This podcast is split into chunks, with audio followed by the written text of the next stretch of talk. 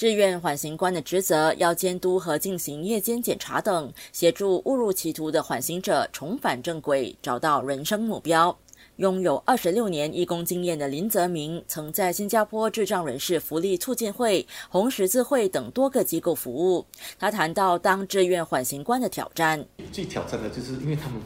不不会很敞开他们的心扉了，讲说他们就是说，哎呀，又是另一个来管我的，他们不是自愿来来找我们的，是我们因为这个这个惩罚的框架，对他们来讲，对他看到我们是很厌恶的。林泽明主要监督十五到二十多岁的缓刑者，年龄差距也是他需要克服的问题。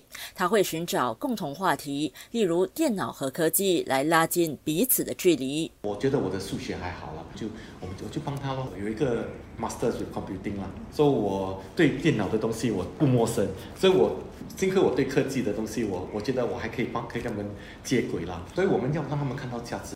林泽明当志愿缓刑官后，已经帮助超过两百人改过自新。我记得我在啊乘搭这个地铁的时候，会见一个呃这个这个以往曾呃督导过的一个缓刑者，他当时犯了群殴罪了。当我望着他的时候，我从他眼眼里可以看得出他很感激。他现在是一名工程师，我听了之后感到非常欣慰了。身为一个缓刑官，我们当然希望我们能在可及的范围内，能够唤醒越多迷途的缓刑者，从社会的。